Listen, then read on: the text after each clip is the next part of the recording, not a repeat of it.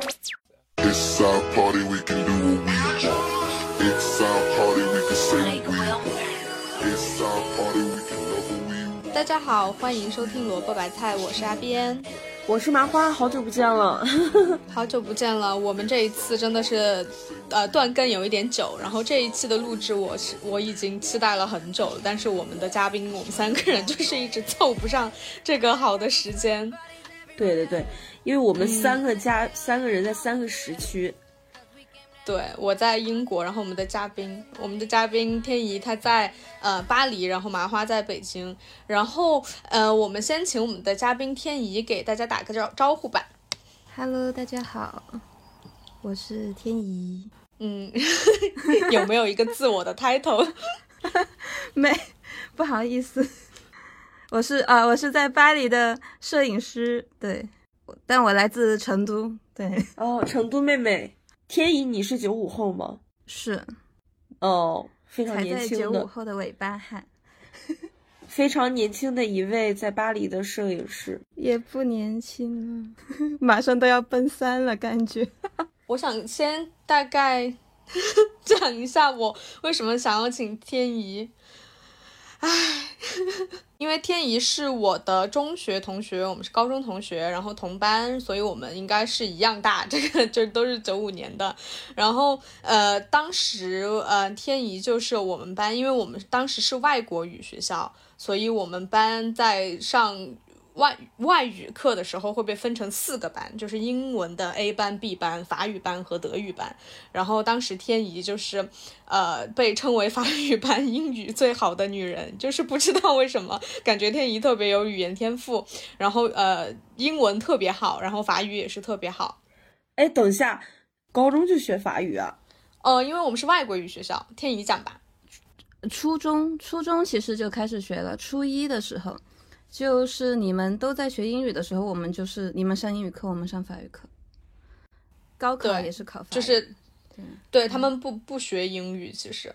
基本上不学，对吧？嗯，那我想有一个提问，就是天一，你当时是出于什么目的去学法语呢？是喜欢还是以后为了升学？当时是嗯，小学升初中考试，那个学校特别难考，我的分没有很高，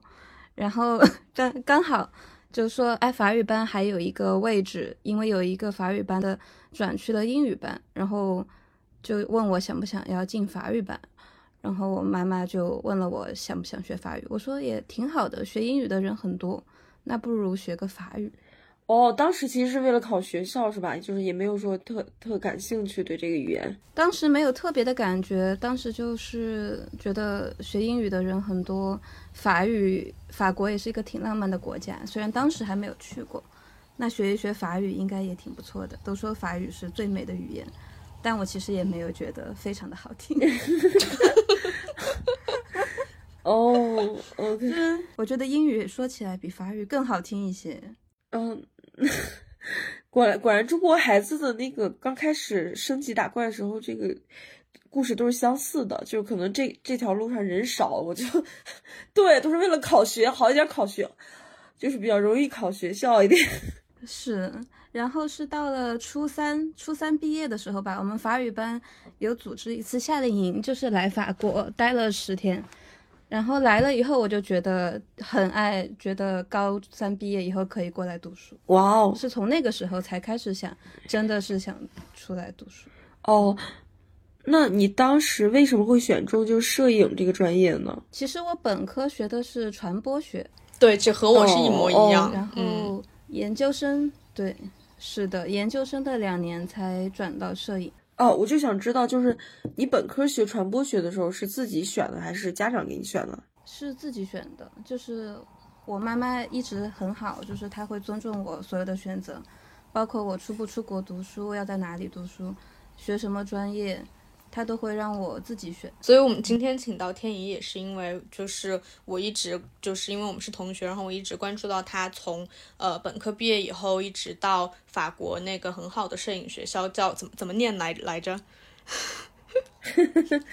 Spells，对，然后对，在这个学校学的是时尚摄影，然后现在在就是在法国成了一名自由职业的时尚摄影师。然后我印象最深的就是，嗯，天怡拍过的有谷爱凌、张雨绮，然后时不时应该在秀场还拍到过其他很多很大牌的明星和模特，对吧？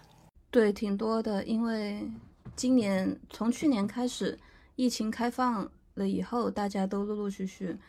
会一年来很多次，嗯，对，所以我就觉得，因为呃，其实我觉得我和天怡的，就是在我们高中这么多同学里面，我们两个的呃，就是从本科选的专业也很像，然后呃，毕业了以后呃的兴趣也很像，所以我其实 我在呃提纲里面我有写一句话，我就觉得，我觉得天怡是我呃所有的朋友里面，我真的是最羡慕的一一位，然后就是。呃，羡慕到就是很多时候你发的社交媒体我都不敢点赞，哪有？就是我觉得 太爽了。我还羡慕你在英国找到了爱情，现在已经，我那天就说天呐，居然有人是真的会飞到英国为了爱情结婚，好羡慕啊！哎呀，我俩换吧。好了好了，我来给你们点赞好不好？我当那个点赞的人，啊，你为什么不不敢给那个天一点赞呢？我就是觉得，就是太羡慕了，有一种我也不知道是什么样的心态，就是没有可能我不敢看，我发的太多了，嗯，已经懒得点了，没有。不是，我就是觉得我这就是 exactly 就是我想做的事情，嗯，而且之前就是好几年以前哈，我还在国内工作的时候，因为我知道天怡呃读了这个学校，然后在法国现在发展的很好，然后那个时候其实我开始存钱。的第一个呃 motivation 就是我我希望自己可以自己存钱，然后也去天怡那的学校读一样的课程，然后做一样的事情。这是我刚开始存钱的时候，就天怡从来不知道这件事情，因为其实我们平时的联系不多。但是就是因为这个事情，然后呃我才开始，就是最初最初我存钱的动力是来自这里，但是最后就是存到的钱却啊用来飞英国。然 后会飞英国去结婚了是吧？也挺好的。对，对，主要是没有人跟我结婚，我只有存钱做这些事。法国这个学校的那个报名的那一个网页，一直都是我电脑的收藏夹的第一位。就是我，我仿佛就是觉得，我只要把这个东西放在我电脑收藏收藏夹的第一位，我有总有一天一定会去做这件事情。所以，呃，对。但是今天不是关于我了，今天还是我们想主要聊一下，就是天怡在巴黎当呃时尚摄影师的她的这一些经历。嗯嗯，然后这这个女孩就是活成了你，就是你最想活的人生，对，是吧？Yes。然后我们今天就看一看她是怎么样做的这个选择，工作和生活的，对她跟你的选择有什么不一样？好，太不一样。对，我也想选爱情，但是没有爱情给我选。救命！那那阿斌，如果爱情跟事业，你选什么？非得选吗？就不能就是都？也是也是也是。嗯，我还是选事业吧。可能这两个东西在一起，我去拜佛的时候也都是求的事业，没有求过姻缘。对呀，对，爱情都是嘴上说一说。对吧？都是嘴上说一说，有就有，没有就算了，还是赚钱比这要紧。是的，是的。对，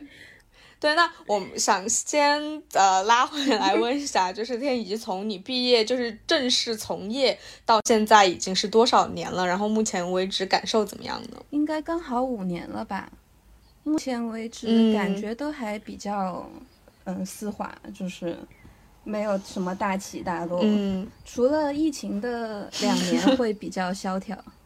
作为一个就是你 base 在巴黎，然后做时尚摄影的话，可不可以大家给我们讲一下你一般一天的日程到呃大概是怎么样的，以及就是在很忙的时候那个忙碌的状态大概是什么样子的呢？我觉得最忙的时段应该就是每年的几次时装周，然后戛纳电影节，嗯，可能哎前两天是不是刚结束？高定时装周啊，就是巴黎有个高呃、定周。男装和高定，男装和高定，然后马上二月，嗯对，二月底会有女装周，一般都是会先开始从米兰开始，然后米兰过了就是在巴黎，然后最忙的时候一天可能会有三场拍摄，就是早中晚都会有，然后秀的话可能一天会有四五个秀要去。呃，我我想知道你拍的你拍的内容是什么？就是明星的，呃，在看秀的路上这些街拍吗？还是怎么样？棚拍、呃都有，一般是明星出发图，就是会比较多，就是他们有品牌邀请看秀，会选，比如拍九组九张图片，一组图片会选一个地方，然后用来发社交嗯媒体，然后一般哦会、也会有杂志拍嗯摄，就是杂志它会可能带一个艺人来，他们今天的行程是看秀，可能第二天的行程就是拍摄杂志广告，是这样的，嗯。在这种就是比如说呃时装周的时候的这一些拍摄，一般会是比如说是品牌邀请你来给呃来拍一场他们的秀，还是说呃会是明星来看秀，然后来邀请你去拍这个明星看秀的样子？就是一般你的你客户是这个甲方会是谁？都会有都会有，都混在一起的。有的时候品牌就会直接邀请去拍摄，比如说后台照、后台形象照，然后有的时候就是艺人、杂志团队直接说，嗯，需要拍摄照片，都会有。客户是不一样的，嗯。那他们一般呃，就是来找你的时候，会不会就是他们会具体的那个 brief 里会有没有希望你具体想要拍成什么样子？他们会有一个这样子的一个标准，会怎么跟你沟通？有的我们会提前沟通。出发照的话，可能就嗯没有那么多的样式，因为时间都很赶。然后之后的杂志拍摄可能会走几个地嗯点，选选外景啊之类的。嗯，我我还有一个很好奇的点，就是就是呃，比如说国内的艺人，他们来巴黎看秀的时候，所以其实他们是不会呃自己团队里面带摄影师的，他们都是倾向于来本地找。哦，也有自己带的，比如说合作的非常熟的，他们就会自己带自己的妆发啊、摄影团队都会有。有的可能可能他平时用的摄影师没有档期，没办法出国，他们就会在当地找。哦、那他们来当地找的时候，是不是一般就就会倾向于找中国摄影师？是的，比较好沟通。在你合作过的这些嗯、呃各种明星或者品牌里面，最大牌的算不算是，比如说谷爱凌啊、张雨绮这些？嗯、或者还有没有什么别的？我我我没有看到过的还。有 外国的，比如说超模啊、Coco Rosa，还有嗯一些嗯品牌我很喜欢的 Margiela、Mugler，我都有拍过他们的秀和后台。嗯，那在和他们就是拍摄的过程中，有没有什么很有意思的事情发生，可以跟我们 分享的？很有意思。拍摄其实时间都挺紧张的，然后很有意思的应该就是嗯戛纳那一次，于琦姐他们团队的行李第一天到都掉了吧，就是临时拼凑出了一套衣服。哦天，天呐，张雨绮吗后？行李是我看上新闻了，对，上新闻了。对对对，是吗？后对天之后呐行李找回来了，开心的就抱着所有的行李箱拍了一个合影。那是你给他们拍的吗？我们在酒店里面说啊，终于行李都找回来了。哦。哦，所以那个热搜新闻背后的摄影师就是你对！那张图拍来玩嘛，就是所有行李箱都回来了。啊挺有趣的。戛纳其实有的时候，戛纳比时装周还会更更紧凑、更忙一些。嗯，呃，我想，嗯，我想问那个就天怡的问题，就是你第一份工作是怎么得到的？然后是怎么逐渐被这些艺人团队跟品牌团队认可的？第一份工作，因为之前的两年在学习摄影的时候，我们每个星期是可以用六个小时的影棚做创作，所以当时就哦会有一些嗯嗯，跟设计师合作，比如说当时也是在读书，在时尚学校读书的设计师妆发，我们就会一起合作拍一些片子。然后到了第二年，有一定的作品集了，就会有朋友开始推荐，就比如说这个牌子可能有个拍摄，然后想看一下作品。第一个拍摄，如果算是嗯第一个商拍，就是赚钱的活的话，应该是国内的一个内衣品牌，当时是一个朋友推荐，然后他们是想在这里找外国的模特拍摄他们的那个塑身衣，那个是第一份赚钱的工作，然后你还记得你第一份的那个薪水是多少吗？第一份嗯拍了两个半天，因为我们都是上午很早的时候开始拍，对，因为内衣比较就是比较暴露，然后我们就会考虑到模特不好意思，会早一点开始，比如说五点就开始妆发，天还没有哦亮，然后七点天刚一亮我们就会开始拍，然后拍到中午，但其实下午的光线也不好了，然后我们就拍了两个早上，一共是赚了一千欧。其实现在看来，真的对于一个商拍来说不算很高的数，但是当时第一次赚钱，我说哇，两个半天赚了一千欧，天呐，发财了，挺开心的。嗯，但嗯，因为是第一次自己挣工资嘛，就还记得当时的激动的心情，但很累很累。嗯嗯其实我现在说到这个，我都想得起你的那个拍摄，因为那个时候我好像仿佛问过你关于你们学校，呃呃，就是在你们学校读书的一些事情，然后你就给我发了你那个 内衣的那个拍摄，原来那个就是你第一次开张的，我都不知道，但是我记得你跟我说那件事，然后你还说拍的就是很很难，因为那个塑身衣就是和巴黎的整个大背景就很不搭，的就 是因为有特别的要求，嗯。而且当天第一对。天六点吧，我们就开车准备去外景的时候，就电闪雷鸣，就开始下暴雨。我说天呐，怎么办呀？就想说，如果在外拍的时候，如果遇到这种像比如说电闪雷鸣、下暴雨这种，或者各种呃行李丢了这种不可预知的情况，那怎么办呢？太大的雨就只有从室内开始先拍，因为太大的雨在外面确实也拍不了。嗯，还好巴黎的雨就是，如果是非常大的雨，嗯我不知道，可能跟伦敦的绵绵细雨不太一样。巴黎是来得快，去得也快，它可能大雨下一会儿，它就会变小，嗯所以等一等，会等一等。嗯行李丢了，那是真的没有办法，就只有现场从当地调衣服过来。哦天哪，那还是就是一个呃现场发现问题，然后迅速解决问题的，一个就当时就要疯狂的脑子就要疯狂的转啊！现在下大雨了，我们本来可以去的内景在嗯哪里？那我们先把内景拍了，节约一下时间，等着雨停了再出来拍外景。嗯，这算是嗯第一个赚钱的工作，后面的后期也很难，因为当时有要求，就是把衣服上的褶皱要全都全都 P 掉。嗯哦天哪，哎，后期都是你自己做吗？当时还不是没有长期合作的修图师嘛，现在是有了。因为现在有的时候要求出图非常快，哦然后有一些很细节的地方，其实修图师还是更专业。就是我们就会把片子发回去，他就会跟我们长期合作，比如说说多久要需要什么样的片子。因为有的时候拍摄完，可能艺人的出发图需要在一到两个小时之内就给到，那我可能会先自己调好色，调好光，然后除了细节的东西就让他们去做，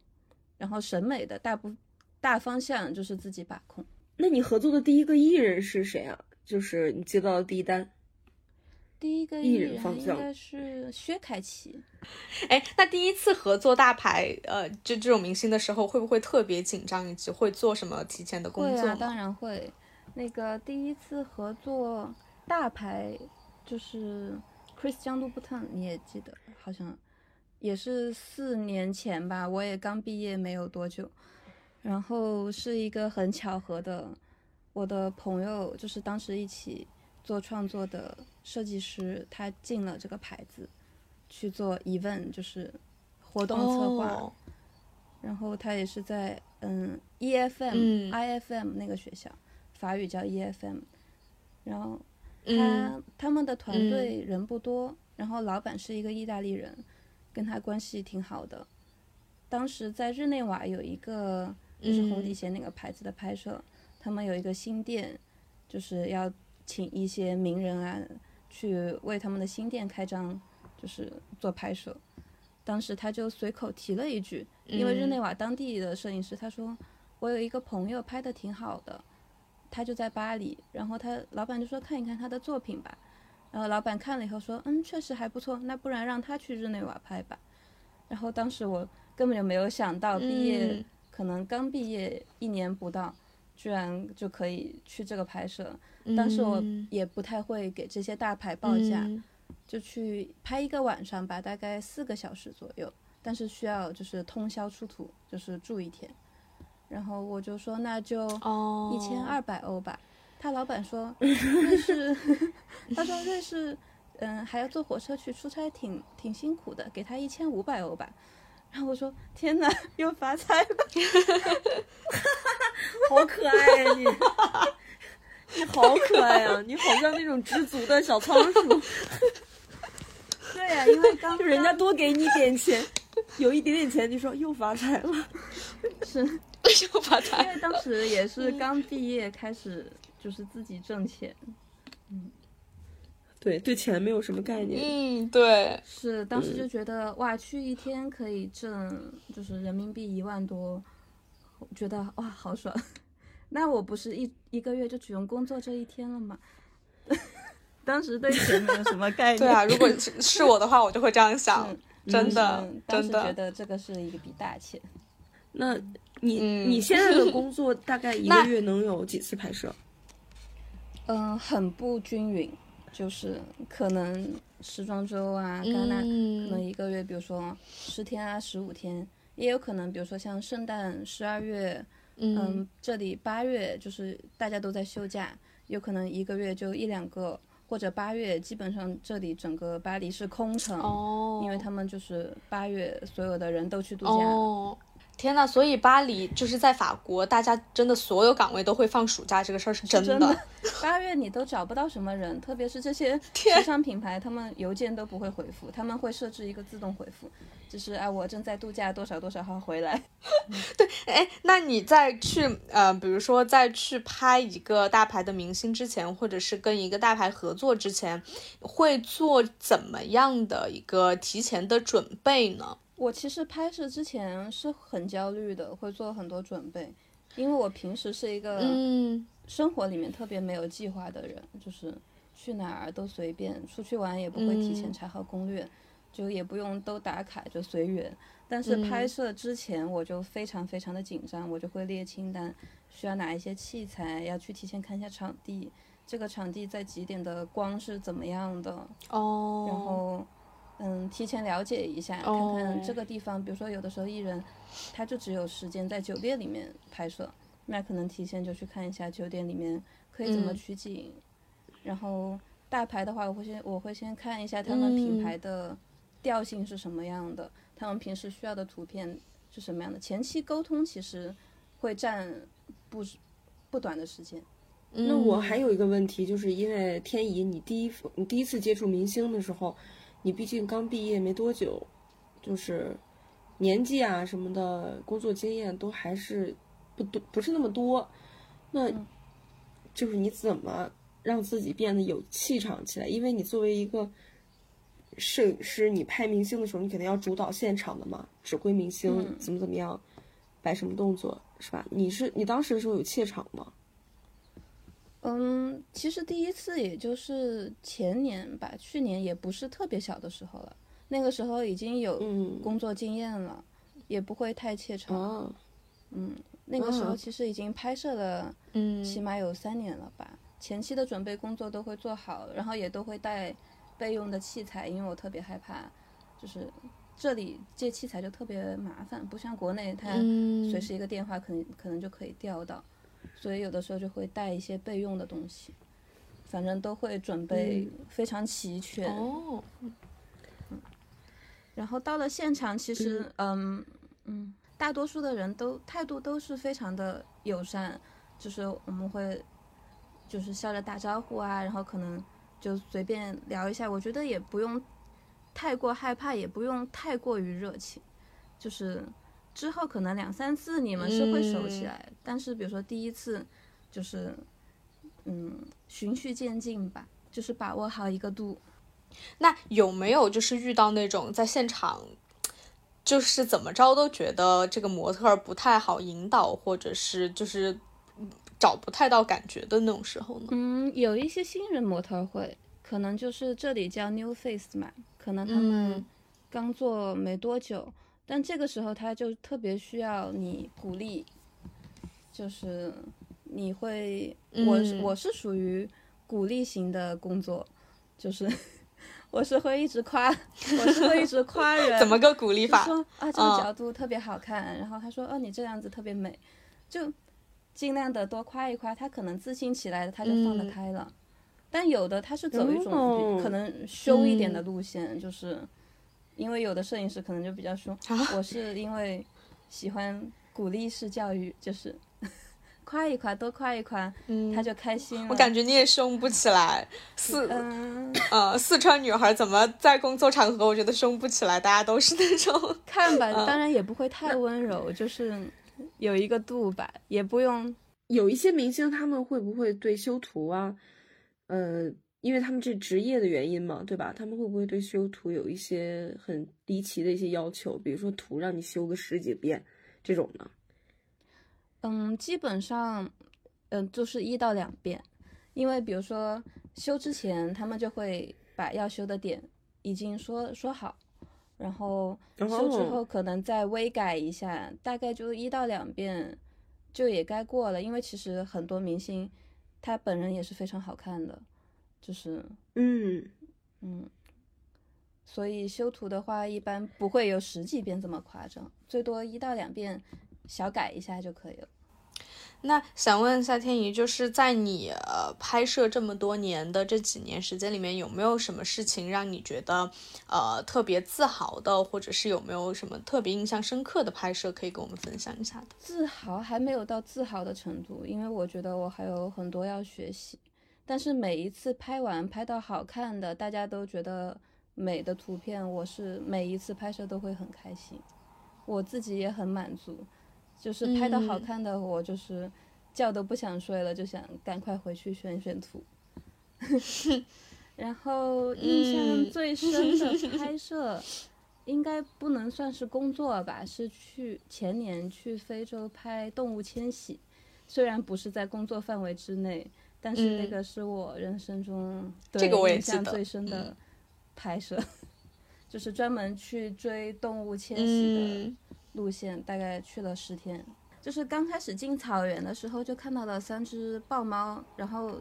那个司机就跟我们说，嗯，他们是三兄弟，就是一直生活在一起。之前本来有四只，然后有一只去世了。然后第一天进去的时候看到的是他们嗯三个，然后待了几天以后，我们就要开车开出草原了。那个导游就说：“你们还有什么想看的动物还没看到啊？嗯因为那片草原非常非常大。”然后我就在想，我说：“哎，要是能再看到刚进来的时候看到那一家人就好了。”没想到刚开出去，就是真的快走出去的时候，他们就在那个一棵树下休息。那个司机说：“哎，那就是那三只。”所以当时就觉得挺神奇的。就是那些司机，他们都认识这些草原上的那一些所有人谁是谁，甚至还有名字，是吗那些？司机其实都，我们的司机在那里开了二十年了。他说这里就像他的家，就是经常会，哦，嗯，他每一只动物都基本上可以认出来，就是这是一家人，那是一家人。然后谁又，嗯，哦，天呐，真好 对，当时还要等，比如说等两个小时，看看角马群是不是要过河，然后你也不知道它是过还是不过，我们就在车上一直安静的等待，等两个小时，它终于过了，然后对面突然嗯有一只狮子，就抓了一只，当时就真的觉得就像在拍动物世界。确实。嗯，那就是从刚开始在学生的时候还在积攒作品集，然后一直到今天，呃，有没有就是在职业生涯中有没有特别难的时候呢？然后那个很难的情况下是一个大概怎么样的情况呢？很难的情况就是，嗯，疫情的时候吧，疫情因为本来这里它也封城，虽然没有那么严格，但是也封了嗯一个月很严格的封了一个月之后，就是开始宵禁，然后工作也有限制，比如说几个人以上不能工作啊之类的。那一年会比较难，但是好在法国给所有的自由职业者在这一段时间都是有发钱有补贴，所以 所以也就没有那么 慌，救命啊！心没有那么慌，只是工作上外国人也有吗？有，只要是你之前交过税，就是我虽然还是中国籍，但是这里有一个长居身份嘛，就是你还是在交哦税。你交了税，他那一年其实也就相当于是一个福利吧，他每个月都会给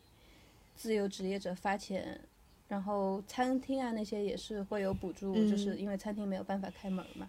就是生活基础开销，就是完全房租其实是够付了已经，然后嗯，生活费也呃交了房租还用不完，对，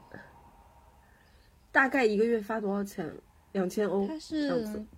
一千五百欧，前几个月是一千五百欧，哦，后面有三个月是你去年同期，比如说你去年的十月收入三千或者四千欧，他今年就补给你三千或者哦四千欧，真嗯但后面还是要还回去的。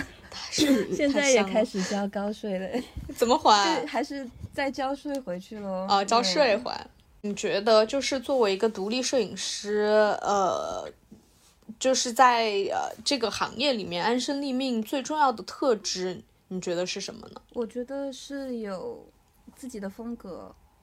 然后有责任心、有责任感，嗯我觉得很重要。因为独立设设计摄影师，嗯你也要对你的客户负责，所以就是你要怎么来安嗯排这个工作，怎么达到让双方都合作非常愉快，我觉得很重要。然后还有一个与人相嗯处的能力，因为你每一次可能拍摄都接触到的是不同的人。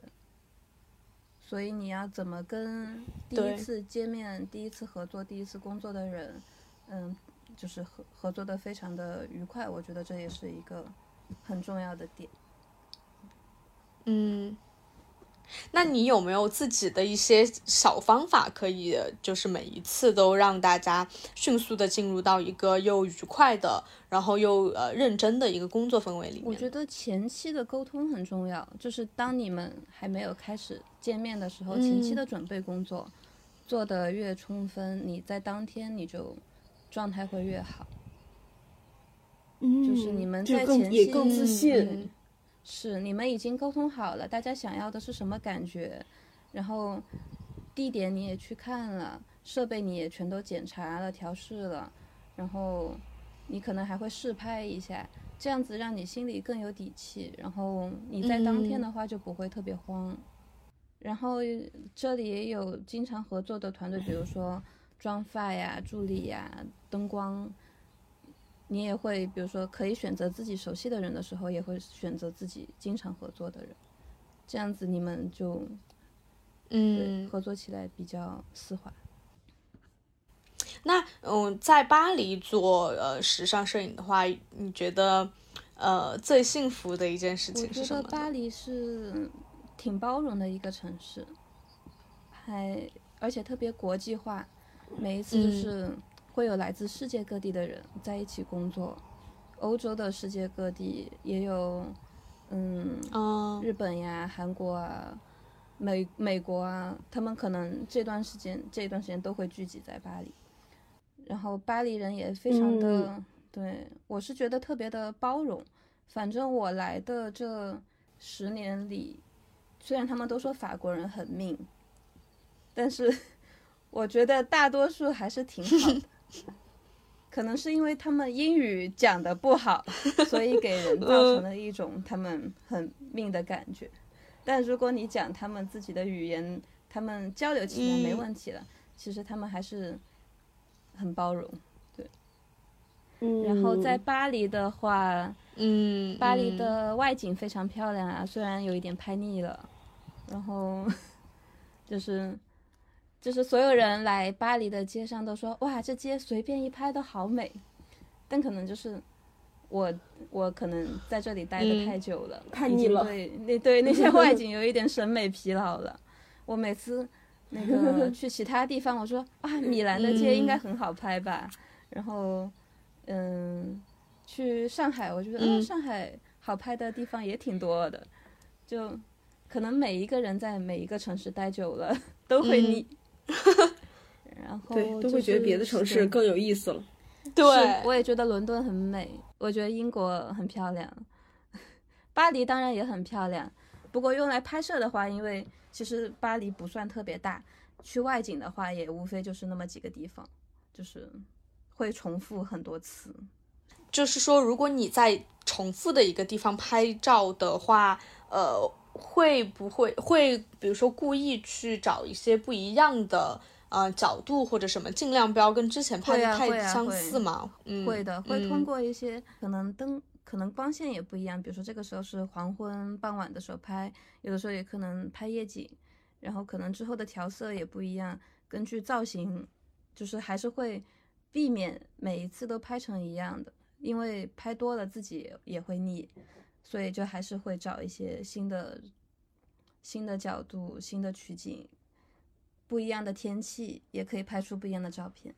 想问一个稍微有一点大的问题，就是，嗯，你现在是在巴黎做时尚摄影，那其实你是在巴黎，你是算算一个外国的女摄影师，那么这个外籍的身份和女性的身份有没有给你在巴黎的自由职业生涯带来什么不一样的体验呢？就是好的坏的都对我。来说，嗯，我我亲身是没有特别不一样的体验，因为可能待的也挺久了，毕竟在法国也十年了，嗯然后对他们的生活习惯啊、工作习惯已经比较了解了。嗯然后刚来法国读书的时候，其实整个年级也嗯就只有我一个中国人，然后还有另外一个亚洲人，他是越南人，所以那个时候其实嗯就已经习哦惯跟法国人相处，然后那些法国同学南当时在南法，他们都很热情，帮我借我笔记啊，然后帮我写作业啊，挺嗯，好的，挺感谢他们的。他们会给我分配一些没有那么难的任务。嗯 然后到了第三年，对，到了第三年，我的法语 OK 了，就变成他要找我借笔记。女作为女摄影师也还好，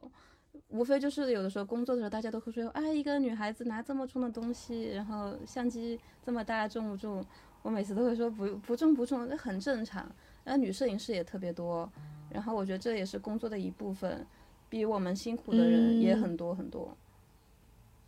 所以我觉得我每次都是嗯没问题，我力气很大。嗯，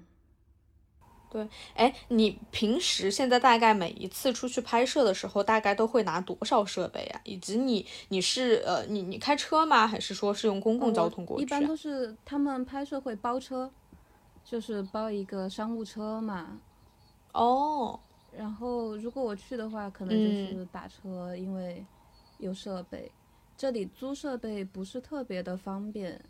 嗯就嗯是如果找在巴黎租设备，其实在国内的话，就是制片他都会在当地就已经租好了所有的设备，可能直接人去就行了。但这里可能就是租起来，一是很贵，二嗯是不方便，需要提前很久预约，还要去拿呀。他送货也不是很方便，不像国内有闪送，嗯对吧？你直接输一个地址，有人来取，有人送，这里没有，所以一般还是会自己带设备。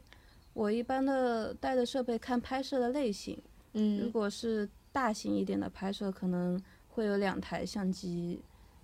因为我有现在有一台是中画幅，嗯但是它的对焦速度慢一点，就适合就是摆拍，可能不太适合抓拍。嗯，然后嗯那些比如说秀场啊、后台呀、它需要很快的抓拍的时候，就会用另外一台相机。嗯，哎，你一般是怎么判断这个项目它的大小？是以什么依为依据来判断这个项目的大小杂？志拍摄或者是服装品牌拍摄，它一天会有几个不一样的 look 要拍，你们会要换场地，然后要打灯，哦，这种就是一个比较大型的拍摄。但如果比如说是后台，后台可能嗯就是已经给你设置好了，就是比如说你就是在后台的灯光也打好了，你可能就是着重放在抓住一些人的感情，就是你在里面游走一下，抓拍一下，这些就是算一个，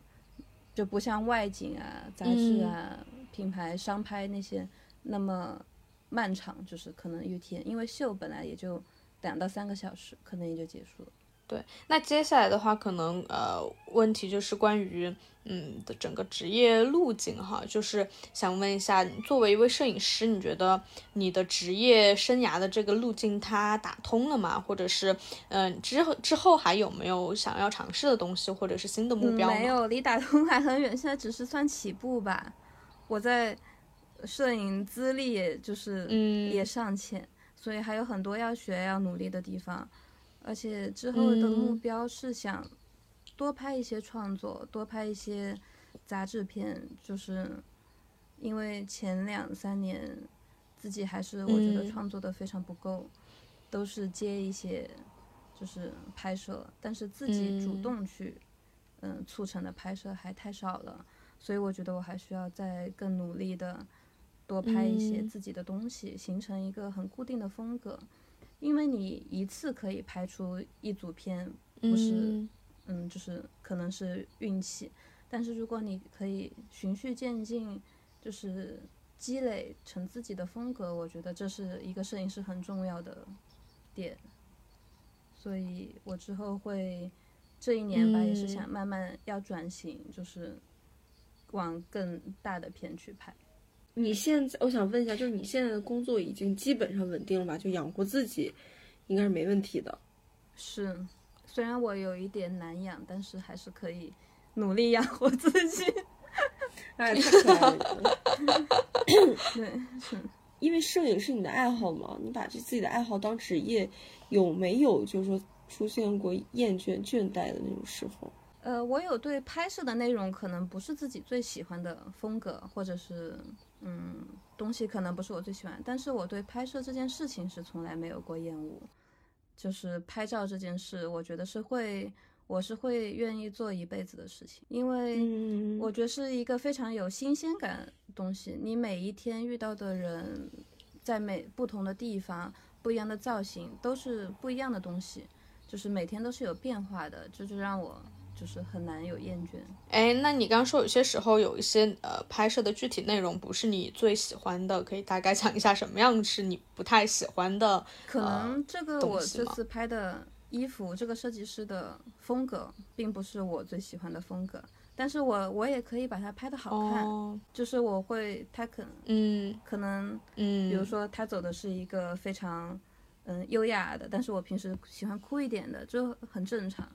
但是我们怎么去把优雅的也拍得好看，嗯就是也是可以的，对。但厌倦、疲惫倒是嗯从来没有，因为每一天还嗯是都在记录一些很美好的东西，就是美丽的造型呀，美丽的人啊，美丽的衣服呀，所以嗯工作还是挺开心的。你看，这就是我最羡慕的一点，有有几个人可以真的就是热爱自己的工作，然后在每一次工作都感到开心。我觉得这个真的是一件特，就是很幸运，然后就是很好的一件事情。因为我觉得现在可能百分之九十九的人，你问他工作是不是你热爱的，是不是开心的，可能答案都是不。对，所以这这也是为什么我开头提到我特别羡慕天怡的工作的一点你也做出。了自己开心的选择啊！对那你我觉得也很有勇气，就 是啊，可以这去，这所以就是还告别北京的工作，嗯去英国生活。嗯，我觉得这就是你在对对，所以世界上就是解决完一个问题就开始 解决第二个问题这。就是你选择你你喜欢的事情，我觉得也很开心。是就是嗯生活在别处，总是觉得别人的选择更好。对，真的，生活真的永远在别处。嗯生活哎，生活没有 比较，就是没有说哪一种生活更好，这个生活更不好，就是每一个人的选择都不一样，体验都不一样，你永远不知道你可能选了另外一条路会发生什么事情，所以没有绝对的好坏，也不用去比较别人的生活。我觉得把自己的生活过好，就很很很开心了。挺好的。那嗯，那天怡就是如果有那个从零开始的人也想做自由摄影师的话，你有什么建议给到他们吗？我觉得首先要是有一个准确的定位，就是摄影也有很多的不一样的类别，摄影有新闻摄影，有拍婚纱，有拍人像，有拍风景，有拍时尚，那其实就很很专业的定位，就是我不能说我又拍、又去拍时尚，我又要去拍新闻，我一会儿拍一下婚纱，一会儿又要拍一下那个人像，对吧？就它还是术业有专攻的，嗯，所以你一开始就要给自己定一个目标，是往哪一个方向去努力，那你们努力的方向也不会一样。我们学校刚开始也是第一年没有分专业，它是新闻摄影、纪实摄影吧，应该叫，和时尚是一起上课。那我们也会出去拍一些纪实的东西，然后嗯也会拍一些影棚片。到了第二年。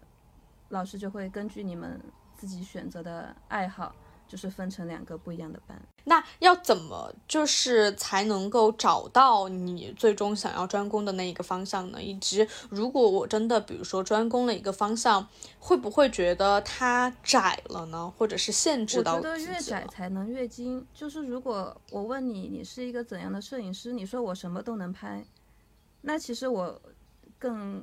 更更混，就是。让人很不信任，对吧？你什么都能拍，那可能你就说我就是专门拍婚纱的，我就是专门拍时尚的，那可能你在一个领域你拍的多了，他完全的他的审美、他的工作方式都是不一样的。那你时尚你可能要对穿搭、要对造型、要对各个品牌有了解，那拍婚纱你可能要知道怎么去引导。一对新人，让他们更放松、更自然。我觉得这都是，嗯，需要常年的积累经验，就不能说每一个领域都想要。我觉得基本上就很难。哦，我想知道你当时，你当时的时候就接到第一单的时候，你就自己确立确立了自己的方向，就是说我要走时尚摄影这条路，是吗？还是说，呃，在学校的时候早早就确立的？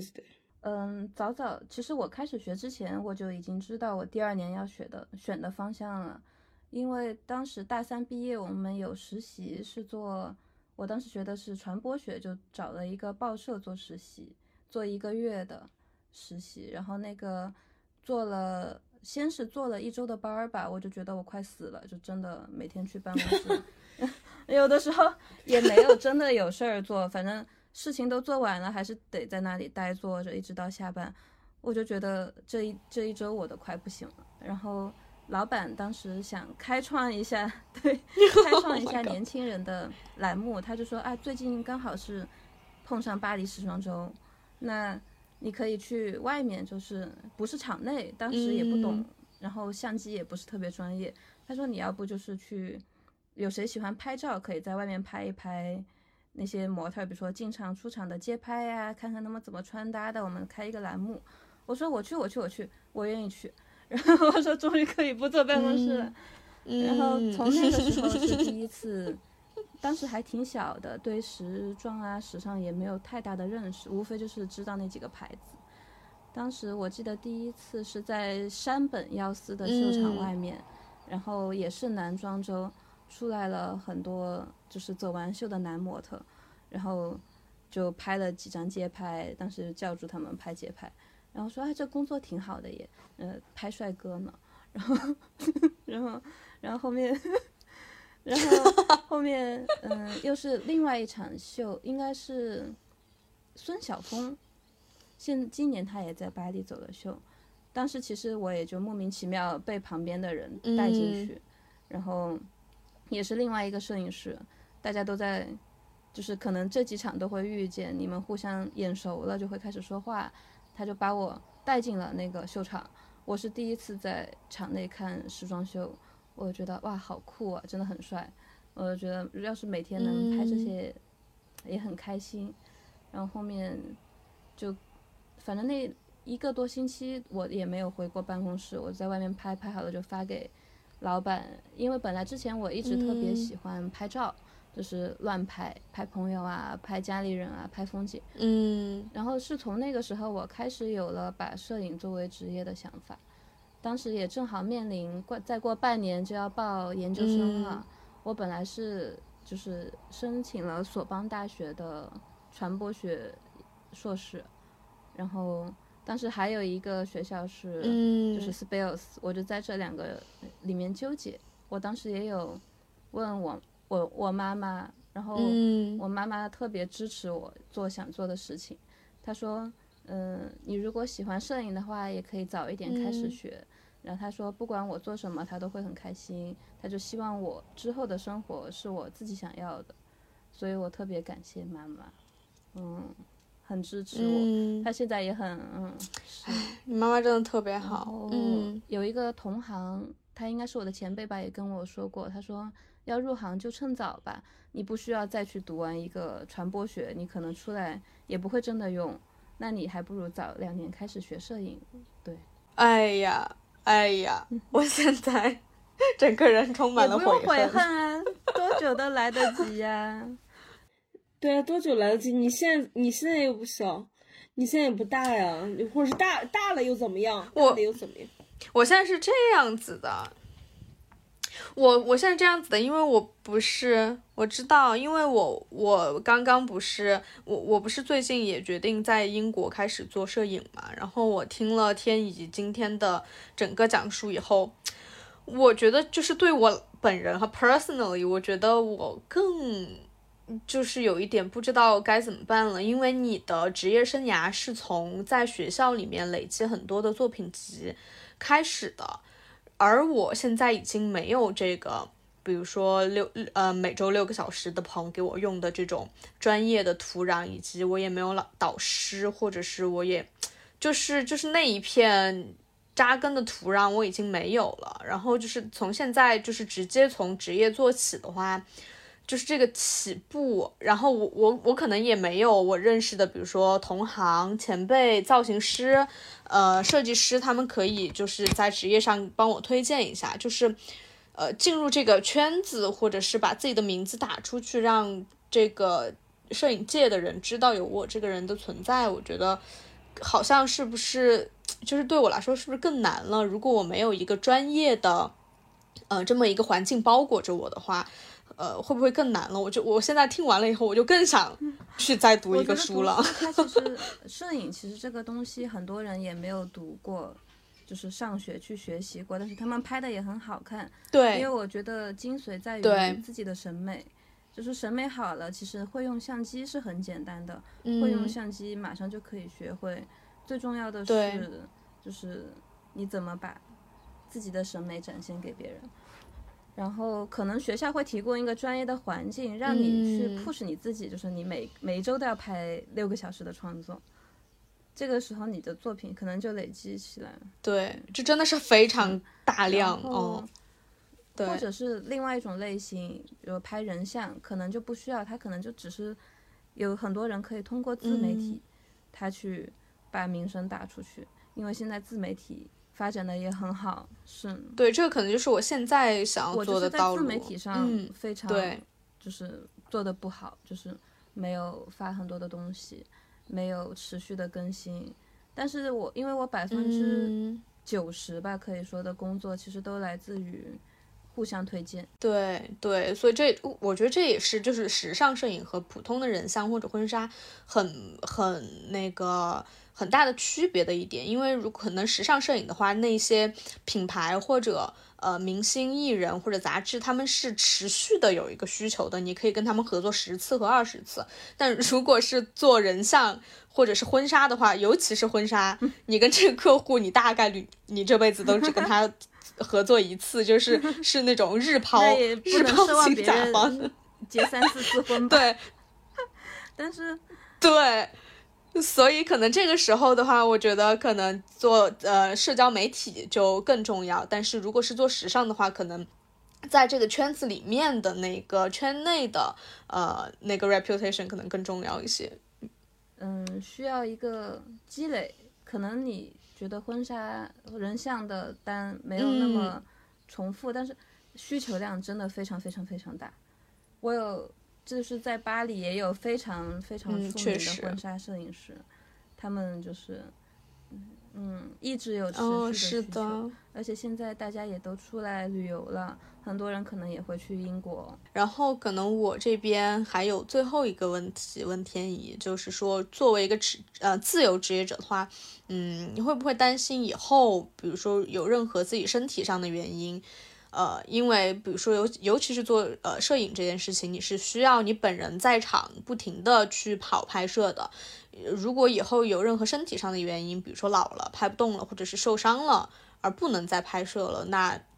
这个有没有想过怎么办呢？你像我很喜欢的一个女性摄影师安妮·罗布维茨，她也七十多岁，她还是在拍摄。然后我就觉得拍摄影这件事情是可以做一辈子的事情，他们可以做到七八十岁、八九十岁都还在拍。然后实嗯。实在如果以后觉得体力啊、身体不好，其实也是很多摄影师他都会转做幕后，就是艺术指导，就是他可能不用自己掌机，但是他把握一个大的方向。嗯。也有摄影师之后去做制片，也也有，但可能艺术指导的人会多一点。说到这个，我刚刚还有一个问题想补充，就是说你刚刚说到，就是在国内会有制片帮你搞定设备这些事情，所以就是一般的平，就是稍微大型一点的平面拍摄，它也会有制片，是吗？因为我们在国内的时候，嗯，我们拍视频或者拍微电影这些肯定会有制片。那嗯，平面摄影的制片一般是有什么样的工作平面内容？摄影也非常的需要是道具、租借设备、交通、场地申请许可，然后各种杂七。其实制片的责任非常非常大，就制片是一个非常了不起、很重要的存在。哦，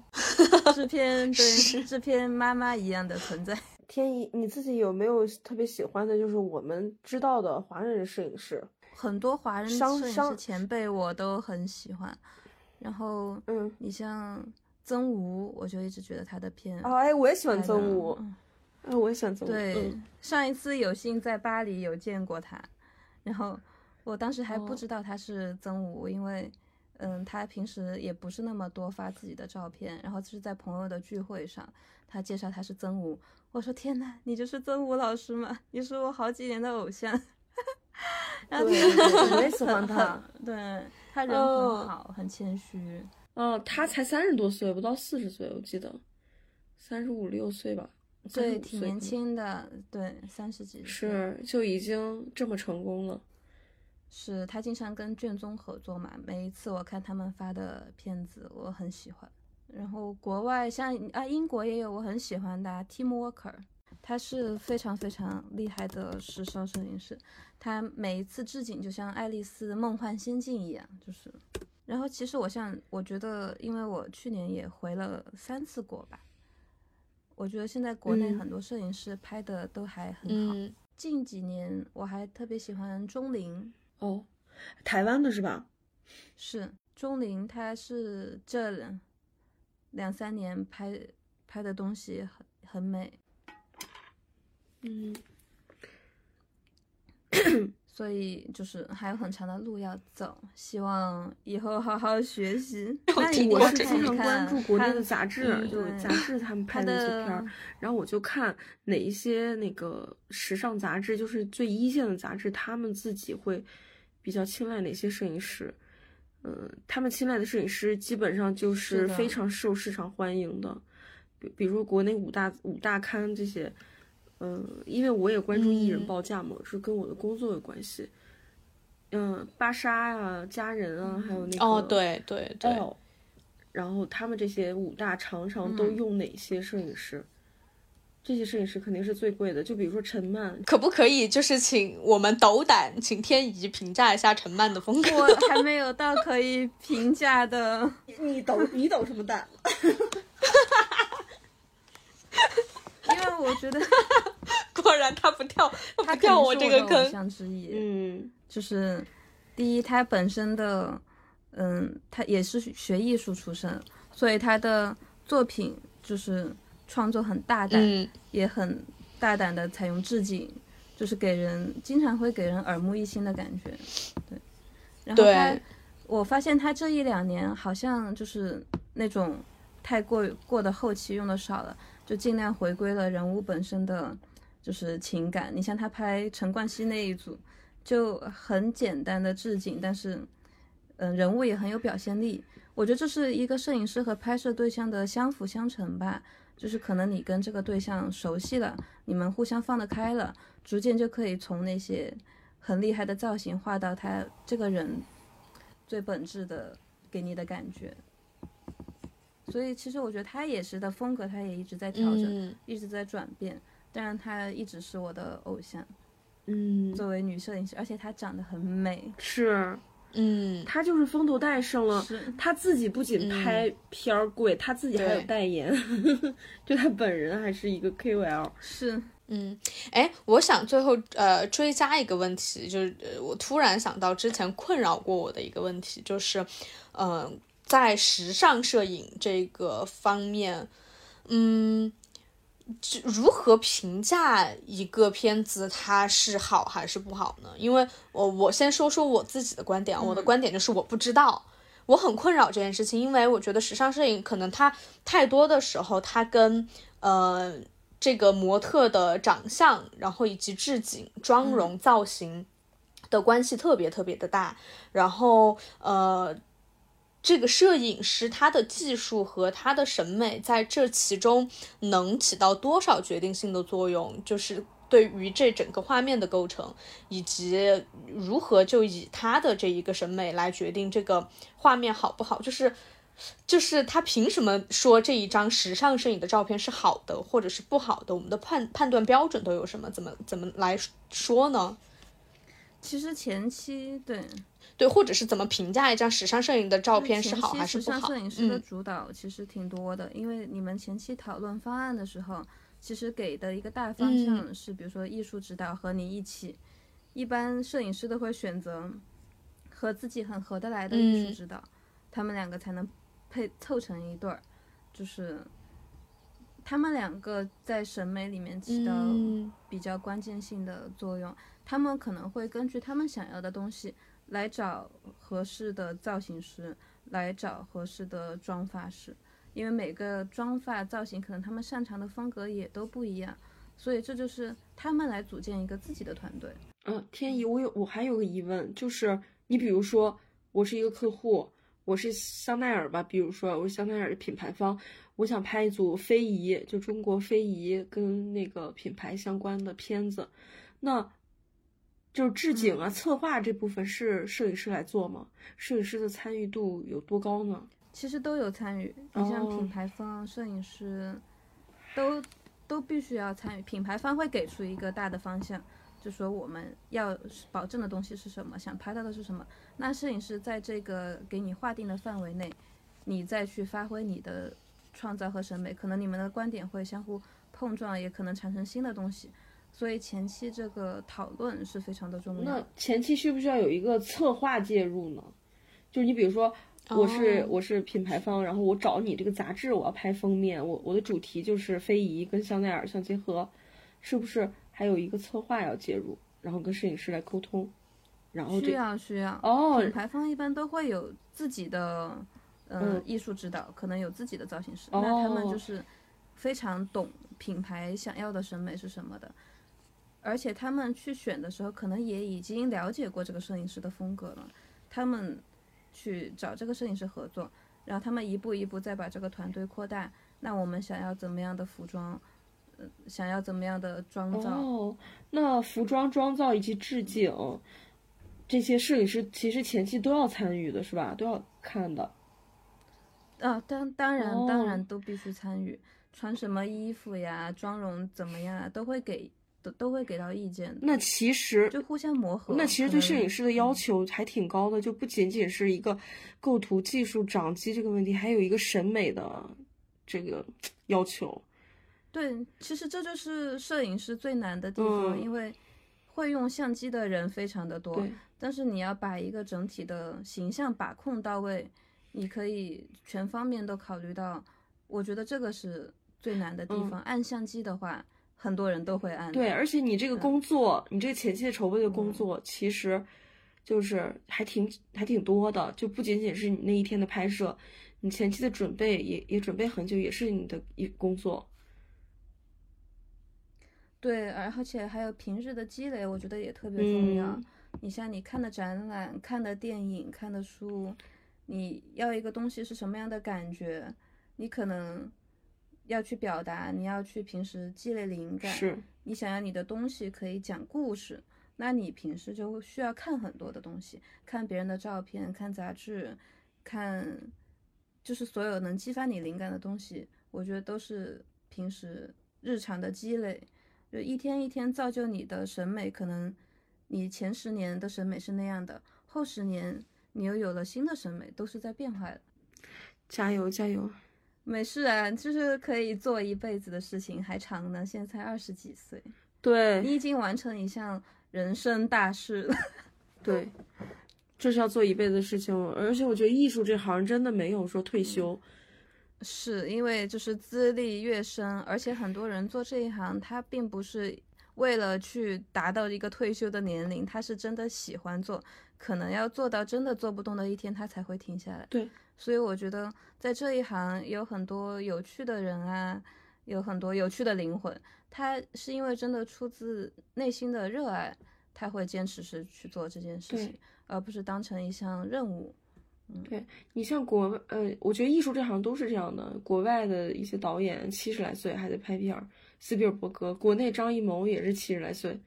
也在拍片儿。然后，但他他们可能年纪大了，嗯呃，有一些导演他没有那么不需要那么累，亲自去看景啊，或者是怎么着。他他们就像那个天一说的，他们也会做一些决定性的工作，嗯，是吧？就是对，摄影师也是啊。是其实你像有的时候大的拍摄，长进的可能并不是对你，就是你可能有带的带的土地啊，小年轻啊，对，跟着啊你的，但其实是这个思路、这个思思维是你的，这个决定是你做的，体对你需要体力，你要要什么样的东西？，对嗯，是。对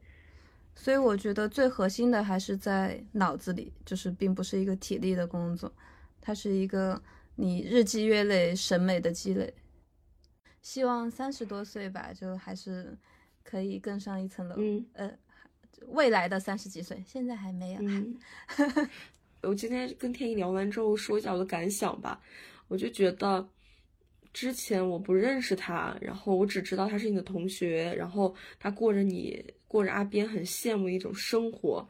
然后就是想象中就挺 legend 的一个女孩儿在异国，呃，然后打拼。也我因为我们都知道，在国外找工作就挺难的，是吧？而且还是这个行业，就是、是大部分人都不太了解的这么一个行业，还还说着一口流利的法语，就挺不容易的，还过对，还过得还过得挺好的，对吧？还长得这么漂亮，真是让人羡慕。我 没有没有，然后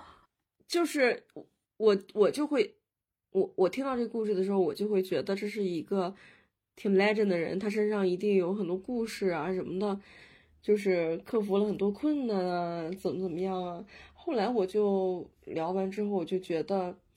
就是没有你你你很多生活很多事儿都是你想象中的困难啊，还有什么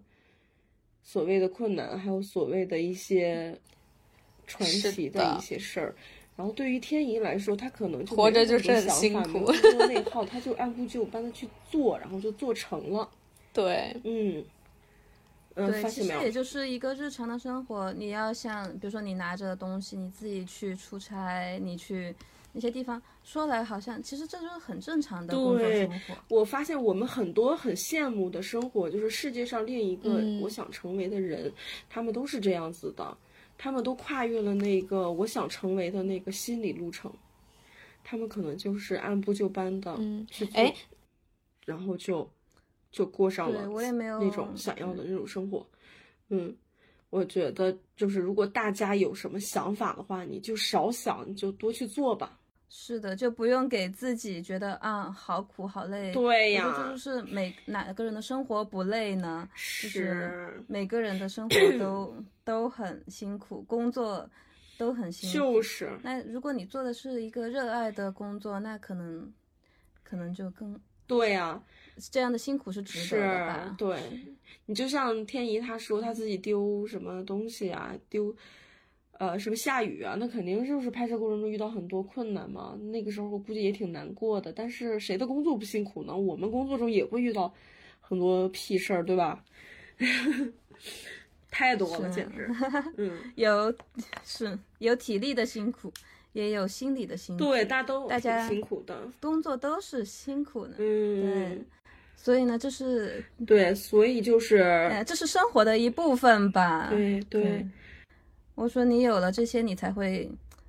感受到人不可能一直是开心，什么都不想，是吧？呃，还是有一个状态的转换，所以这些也不用太给自己上枷锁，就是觉得很累很辛苦，呃，就是人要生活的一部分。嗯，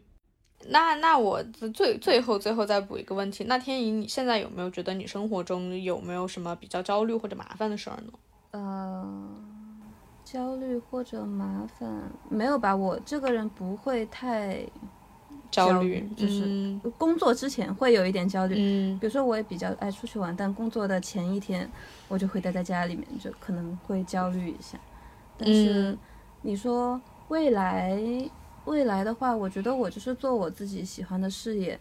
那自然它就会来的。就是当我在做好一件事的时候，我不需要去想太远，因为那些也是我无法预料也无法掌控的东西。我只用就是让自己做得更好，做更多的作品，就是在我喜爱的事业做我该做的事，那未来它自然就会来了。我觉得是嗯，这样。嗯真好。嗯，好，那